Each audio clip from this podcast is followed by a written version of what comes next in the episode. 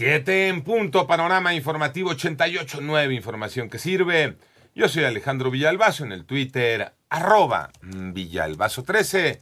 Es martes 6 de septiembre, Iñaki Manero. Vámonos con el panorama de hoy. Especialistas aseguran que el paquete económico para 2023 debe enfocarse en los grandes proyectos. María Inés Camacho. A unas horas de que el gobierno federal, a través de la Secretaría de Hacienda, entregue al Congreso de la Unión su propuesta de paquete económico para el 2023, el presidente de Coparmex, José Medina Mora, confió en que no se contemple un aumento de impuestos o medidas que afecten la débil recuperación económica que experimentan las empresas, luego de que nuestro país es de las pocas naciones que no se han recuperado de la crisis generada por el COVID-19. No esperamos una miscelánea fiscal. El gobierno ha sido muy claro que no habrá nuevos impuestos. Lo que están trabajando es que exista una mejor recaudación. 88.9 Noticias, María Inés Camacho Romero. Las 7 con 4 minutos. Los servicios de salud en Oaxaca, en el panorama nacional, confirmaron el tercer caso de viruela del mono, viruela símica, en el estado.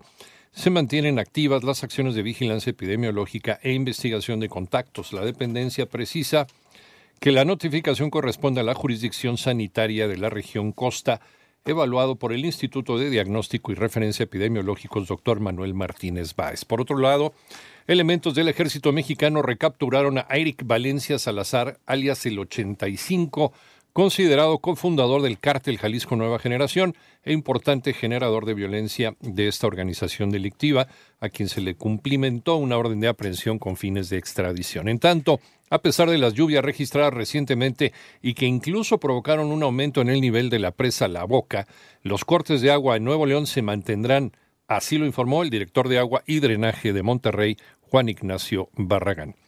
Desde el Instituto Nacional Electoral aseguran que en México hacen falta funcionarios ejemplares. Toño Aranda.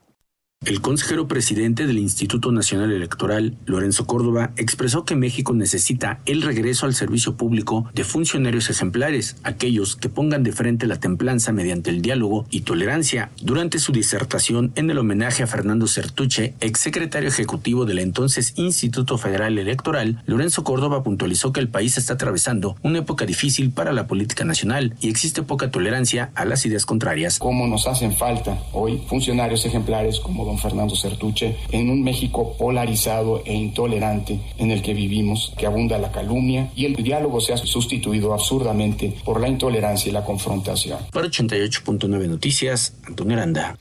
En el panorama internacional, Liz Truss se convirtió eh, hoy martes en eh, primera ministra de Reino Unido al asumir el cargo en el castillo de Balmoral, en Escocia, cuando la reina Isabel II le pide formalmente que formara un nuevo gobierno, luego de que el ahora ex primer ministro Boris Johnson ofreciera un discurso de despedida desde el número 10 de Downing Street, para posteriormente renunciar formalmente durante su propia audiencia ante la reina. Por otra parte, la policía canadiense encontró el cadáver de Damien Sanderson, de 31 años, uno de los dos sospechosos de asesinar a 10 personas y herir a otros 18 en el noroeste de Canadá. Eh, se informó que el segundo sospechoso, su hermano Miles Anderson, de 30 años, sigue prófugo. Y al menos 46 personas murieron, varias carreteras quedaron bloqueadas, múltiples viviendas fueron gravemente dañadas tras el sismo magnitud 6.8 que sacudió ayer lunes al suroeste de China y que tuvo epicentro en la región montañosa de Sichuan. En tanto, la nueva y extraña neumonía provocada por la bacteria Legionella ya ha dejado seis muertos en un sanatorio de la provincia argentina de Tucumán, donde se reportaron ocho nuevos casos en las últimas 24 horas. La bacteria se conoce desde hace mucho tiempo, se conocen los efectos, pero esto es un caso en donde se ha desarrollado una especie de eh, epidemia local.